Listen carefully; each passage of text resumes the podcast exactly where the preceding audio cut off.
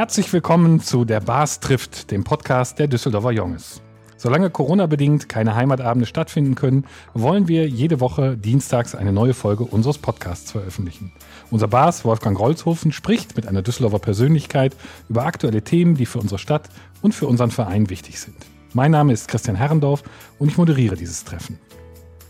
Unser heutiger Gast ist Polizeipräsident Norbert Wesseler. Er wurde 1959 im westlichen Münsterland in Vreden geboren. Norbert Wesseler hat Jura studiert in Münster, in Speyer und in Dublin und hat dann für die Bezirksregierung und für das Landesinnenministerium gearbeitet. 2012 ist er Polizeipräsident in Dortmund geworden. Zwei Jahre später wechselte er hier in die Landeshauptstadt nach Düsseldorf. Herzlich willkommen, Norbert Wesseler. Danke. Lieber Bas, ich weiß, das Thema Sicherheit beschäftigt dich sehr, uns alle aktuell auch aufgrund der Vorkommnisse am Pfingstwochenende. Möchtest du mit dem aktuellen Thema beginnen? Ja, gerne. Vielen Dank, lieber Christian. Ich freue mich sehr, Herr Präsident, dass Sie heute bei uns sind, trotz dieser schwierigen Situation. Und Sie waren ja gerade auch in einer Krisensitzung, wie ich das noch gelesen habe in den Zeitungen. Krisengipfel habe ich Krisengipfel, ja, nicht nur gehört, Krisensitzung, okay. Und waren ja einige Verstöße gegen die Corona-Regeln am Pfingstwochenende in der Altstadt und weil das sogenannte Autoposer auf der Köhe diese Kursus veranstalten. Was ist da passiert und was waren die Ursachen dafür? Du hast es gerade schon erwähnt dass wir heute eine Sitzung im Rathaus hatten, um da mal über diese Themen zu sprechen und gemeinsam zu sprechen, hat sich ja für Düsseldorf bewährt gemacht, dass wir nicht übereinander reden, das tun wir auch eine Zeit lang, aber dass wir auch mal dann zusammen äh, sprechen und gucken, äh, was müssen wir verändern, was können wir verändern. Und die, die Wirte waren da dabei, die äh, DEHOGA, Leute von DEHOGA, die die Situation ja auch besonders angeht und da sind wir, glaube ich, zu einer ganz guten Meinungsrunde gekommen und, und das müssen wir fortsetzen. Ist auch klar, dass wir nur gemeinsam stark sind oder dass wir gemeinsam die Themen auch besprechen. Das war heute zum Beispiel das Thema, ist ja angesprochen worden, auf der Kö, was war denn da los? Da haben wir jedes Wochenende Einsatz mit Protzfahrzeugen, sage ich mal. Wir haben bisher die Situation gehabt, dass viele Leute da waren und das war am Wochenende wohl besonders schlimm, die das dahin verlagert haben und die dann eben jede einzelne Aktion von uns oder von, von den protzigen Autos oder von den Maschinen da eben auch kommentiert haben. Und äh, das war eine Situation, die so nicht geht, die von, auch von uns natürlich auch nicht so gewollt war und von vielen anderen auch, aber das war unglaublich voll. Und da haben wir heute beschlossen, dass wir uns das nicht leisten können in Zukunft und das nicht leisten wollen und haben gesagt, wir sperren eben halt abends die Kö, dass man da durchfährt und, und, und äh, das müsste auch möglich sein für ein paar Tage, ja, für, Freit Fall, für Freitag ja. und Samstag. Mhm. Die Einkaufszeit ist vorbei dann, aber man eben andere Maßnahmen treffen, die eben die Situation erfordern und ich glaube, das ist richtig. Da waren wir uns auch einig und schnell einig, dass das nicht geht. Welche Gefahren sehen Sie angesichts der Lockerungen?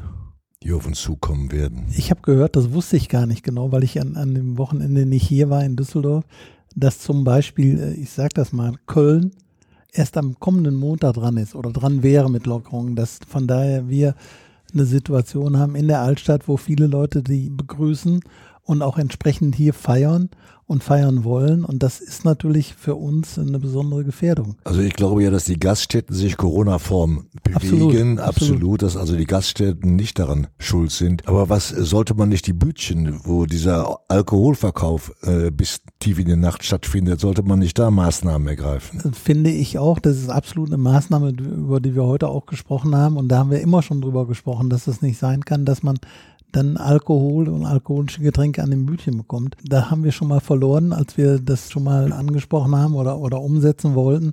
Ist heute auch nicht viel anders und das ist natürlich ein Thema, das muss man absolut, Aber absolut unter Corona-Bedingungen könnte man ja einen neuen Anlauf, neuen Anlauf nehmen. Äh, um das das äh, sehe ich auch so. Ja, und das wäre also, glaube ich, schon sehr positiv für die Altstadt. Das Problem Autopose hat sich ja, glaube ich, auch verstärkt dadurch, dass Mannesmann-Ufer gesperrt worden ist. Kann das sein?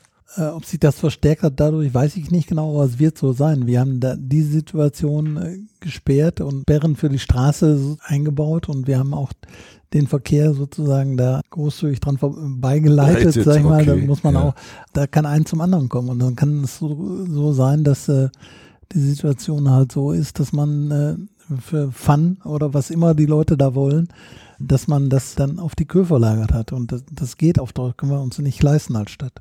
Kann sich das weiter verlagern? Also, dass wenn jetzt Kö und Mannesmann-Ufer zu sind, die als nächstes die Heinrich-Heine-Allee nehmen oder äh, werden die Orte irgendwann einfach unattraktiv, weil man nicht mehr die Zuschauer, das Publikum. Wahrscheinlich ist das so. Und da muss man auch, also wenn das sich, sollte sich nicht immer weiter verlagern und, und neuen Kristallisationspunkte herausfordern. Und ich denke, dass dann auch mal gut ist. Aber man muss diese Maßnahmen in Düsseldorf, ich habe selbst nicht gesehen, muss ich sagen. Ich habe es nur gehört, was da los war. Und da muss eine jede Menge los gewesen sein. Und gerade viele äh, Jugendliche, die da unterwegs waren und die das, für die das ein Event ist, die haben sich da belustigt, sag ich mal. Und die sind eingestiegen, ausgestiegen, auf die Wagen gesprungen. Also das ist keine Situation, die man haben muss da. Ja, ich habe das ja auch am Freitagabend gesehen, als ich um 19 Uhr mit dem Fahrrad da rumgefahren bin, nach Hause gefahren bin, da war schon die Hölle los äh, auf der Kühe mit diesen Autoposern. Wie haben Sie reagiert, als im, im Wahlkampf der jetzige Oberbürgermeister Stefan Keller 150 neue OSD-Mitarbeiter, also eine Verstärkung der Sicherheit gefordert hat? Haben wir begrüßt habe ich auch persönlich begrüßt, weil, weil das war ja auf jedem Wahlplakat stand das und ich habe ihn auch gefragt, wann ist das denn soweit? ja, das, das, das Welche äh, Antwort haben Sie bekommen? Ja, dass man braucht entsprechende Bewerbungen und so weiter. Das dauert nicht so lange, bis es anläuft, aber es ist ein fester Wille und ich glaube ihm das auch, dass er das vorhat, umzusetzen und wir können als Polizei nur davon profitieren. Ne? Ganz ehrlich, das ist ja was wir in der Altstadt machen, jetzt Corona-Zeit, sag ich mal, ist nicht unbedingt Polizeizeit, aber es sind Regelungen einzuhalten, die äh, im Ordnungsrecht liegen, sag ich mal, und äh, wo der OSD uns helfen kann, wo das ureigenste Aufgabe von ihm selbst ist und wo er das alleine nicht kann, weil äh, die Kräfte fehlen und weil teilweise Polizei auch dann notwendig ist. Also das ist schon etwas anderes, ob man da als Polizist auftauchte oder eben vom OSD ist wo man das nicht so großartig unterscheiden kann. Die Uniformen sehen, sehen ja auch äh, ähnlich, ähnlich, ähnlich ja. aus und, mhm. und, und äh, aber Polizist ist vielleicht immer noch ein bisschen anders, auch im Auftreten als äh, jemand vom OSD. Das heißt also, die Rollenverteilung zwischen beiden sehen Sie so, dass die erste Ansprache oder die Regelansprache eher durch den OSD erfolgt, weil es niederschwelliger ist und die Polizei dann eben, wenn tatsächlich Straftaten drohen oder sich, sich äh, ereignet haben. Wir haben eine ähnliche Situation in Versammlungen gehabt wo auch Corona-Versammlungen da waren und wo da ein Großteil der OSD gefragt wurde, wie seht ihr das? Und seid ihr da, um, um das zu kontrollieren, dass die Leute mit ihren Masken äh, rumlaufen, Abstand halten und so weiter? Das ist ureigenste Sache des OSD und das ist schön, je mehr Leute davon da sind, desto wahrscheinlicher ist, dass es auch konfliktfrei läuft. Und das ist die Aufgabenteilung zwischen Stadt und Polizei und das machen die auch und wollen die auch und die sind engagiert und die müssen sehen, dass sie auch Nachwuchs bekommen. Das ist nicht so einfach. Wie sehen Sie jenseits von Corona die Rollenverteilung? Also was können diese 150 neuen Kräfte, wenn sie denn kommen, dann an Aufgaben übernehmen? Wir haben zum Beispiel immer das Problem, sag ich jetzt mal, dass die Dienstzeiten des OSD andere Dienstzeiten sind als der Polizei. Und das Einsatzaufkommen ist besonders groß in Düsseldorf die ganze Nacht über.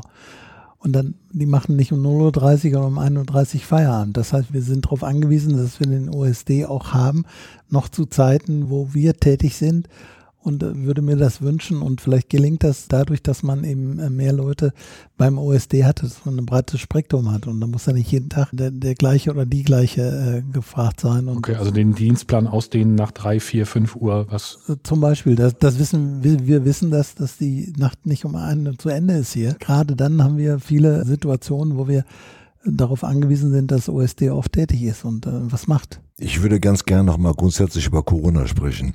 Welche neuen Einsatzbereiche haben sich für die Polizei in der Pandemie ergeben? Also ich muss mal für Düsseldorf sagen, auch für unsere Situation, die Versammlungslage hier in Düsseldorf, die war schon besonders und die war landesweit für uns besonders, weil wir teilweise den Eindruck hatten, die sind nur noch hier in Düsseldorf und gar nicht mehr in Köln oder so. Das hängt äh, damit zusammen, wie wir auch die empfangen haben. Und wir haben eine Zeit lang gehabt, dass sie auch voll eingeladen haben oder ihr Publikum da hatten. Wir haben jetzt gelernt, dass die ihr Publikum auch versuchen oder eine Auflage haben, mit nicht mehr als 250 Menschen zu demonstrieren. Und das ist hilfreich. Und das hat eine Zeit lang gedauert und das müssen wir über das ganze Land verteilen. Demonstrationen gehören in der Landeshauptstadt ja zum Alltag. Absolut. Welche neuen Erfahrungen haben die Beamtinnen und Beamten im Zusammenhang mit der Corona-Demo gemacht? War das aggressiver als andere Das war aggressiver. Einige wollten, also wir wissen ja, wie die ausgestattet ausgestattet waren und wie, wie die teilweise rumgelaufen sind. Jedenfalls nicht so, dass man den Eindruck hatte, es gibt Corona und man muss sich ents entsprechend schützen. Und das haben die den Kollegen auch draußen vorgehalten.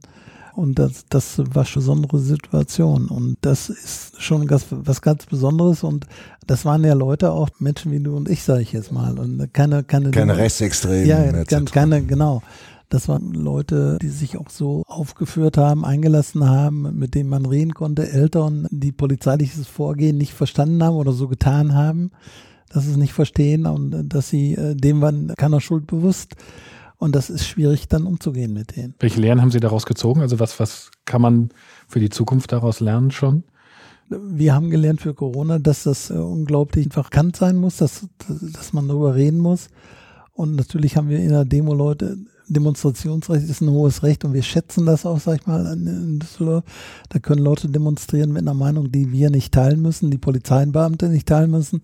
Aber wir erfordern allen Respekt. Und das äh, muss man auch von der anderen Seite fordern. Und das dauert eine Zeit lang, bis das so ist. Ich glaube, die Hemmschwelle der Polizei gegenüber hat sich erheblich verschlechtert in den letzten Jahren, oder? Absolut. Sie respektlos und die Respektlosigkeit, bösartig. Die Respektlosigkeit und, ja. und die Bösartigkeit. Äh, und wir haben auch äh, Situationen gehabt, auch in Düsseldorfer Altstadt, wo der Polizei vorgeworfen wird, äh, nicht richtig umzugehen mit jemandem, der da gefangen äh, genommen werden sollte.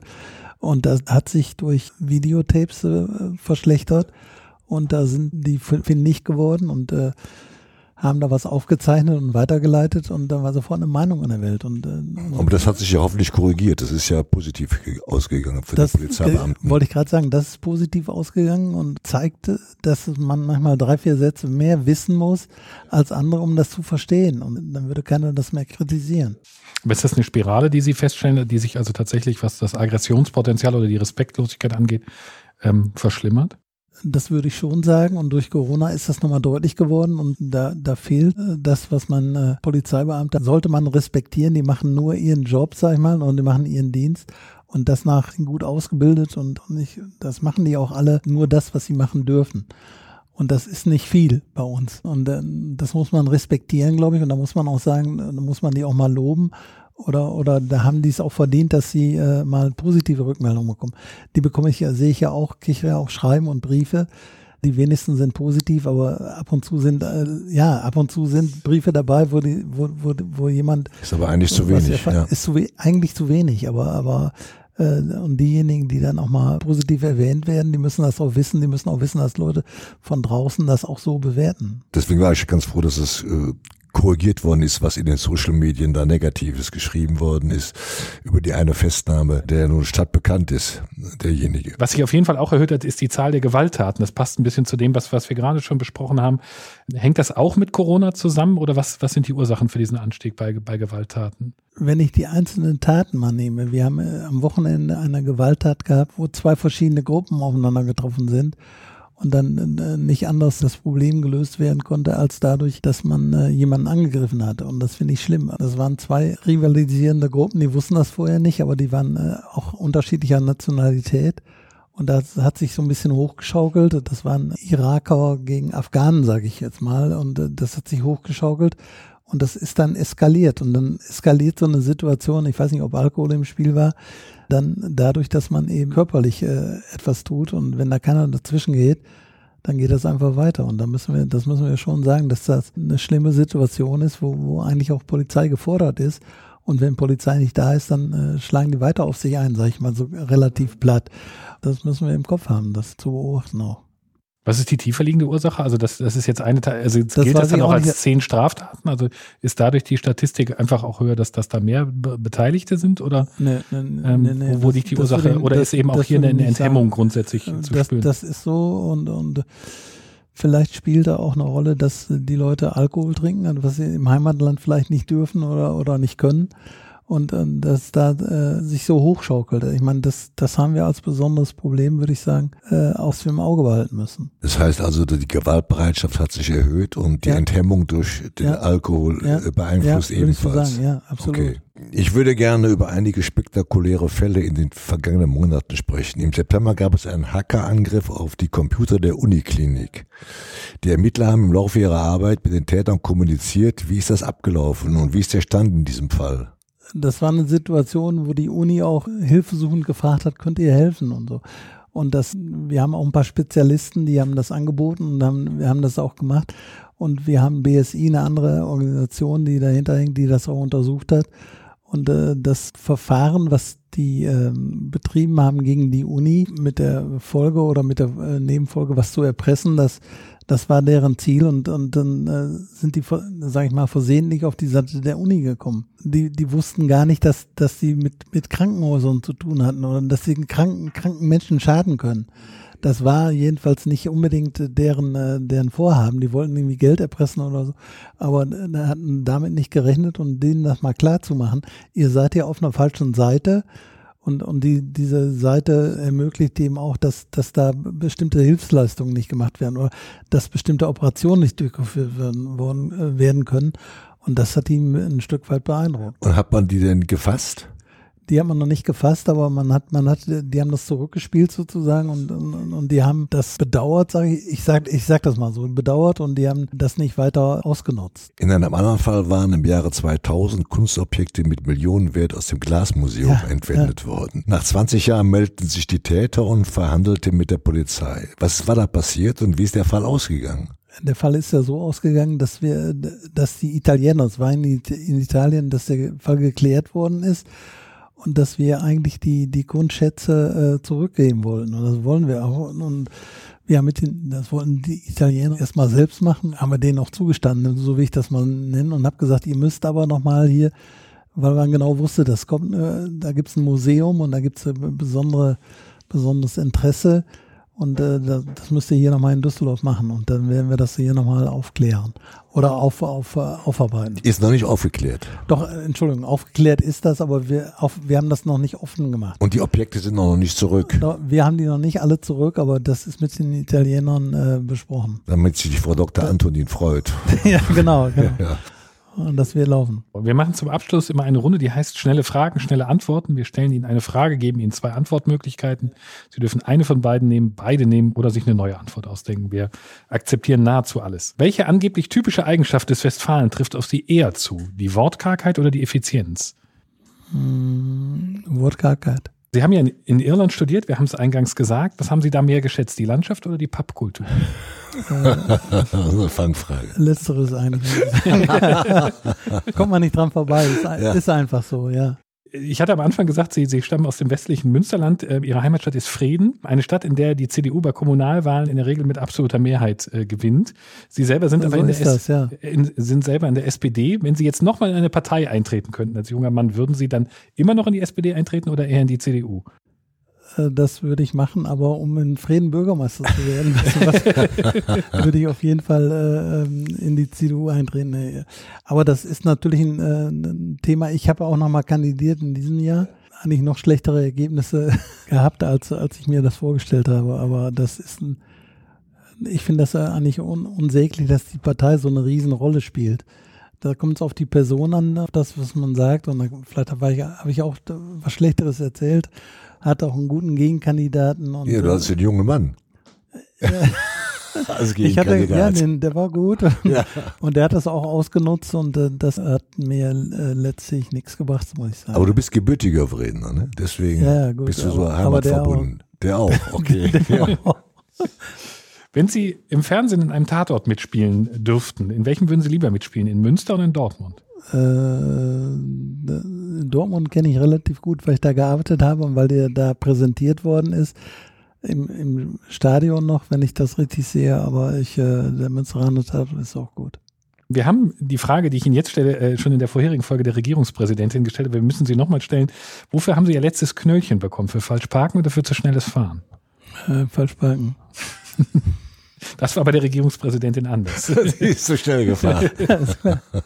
Ja, da sind wir schon wieder am Ende unserer Podcast-Runde. Herr Präsident, vielen Dank, dass Sie heute hier bei uns waren und ich hoffe, dass wir die Corona bald überwunden haben und dann auch die Polizei wieder im Ordnungsdienst in ruhigeres Fahrwasser äh, gerät und nicht mehr nur mit Corona beschäftigt sein Würde muss. ich mir auch wünschen, das ist für uns auch neu, weil das ist eine andere Art von Aufgabe und das äh, kann man nirgendwo lernen, aber das fällt auf Polizei zu und das, das muss man machen. Ja klar. Unser Moderator Christian Herrndorf, wie immer unser Mann für die Technik, Thorsten Runte vom Podcast Studio NRW, unserem Sänger Mario Velvo, der das Jungeslied neu vertont hat, sowie dem Ideengeber Rudolf Schulte und unserem Vizebass Sebastian Juli. Ihr könnt alle Folgen unseres Podcasts und mehrere Infos zu unserem Verein auf der Homepage www.düsseldorfjunges.de und auf unserer Facebook-Seite euch anschauen und nochmal hören. Und jetzt würde ich sagen, Mats ab das Jungeslied.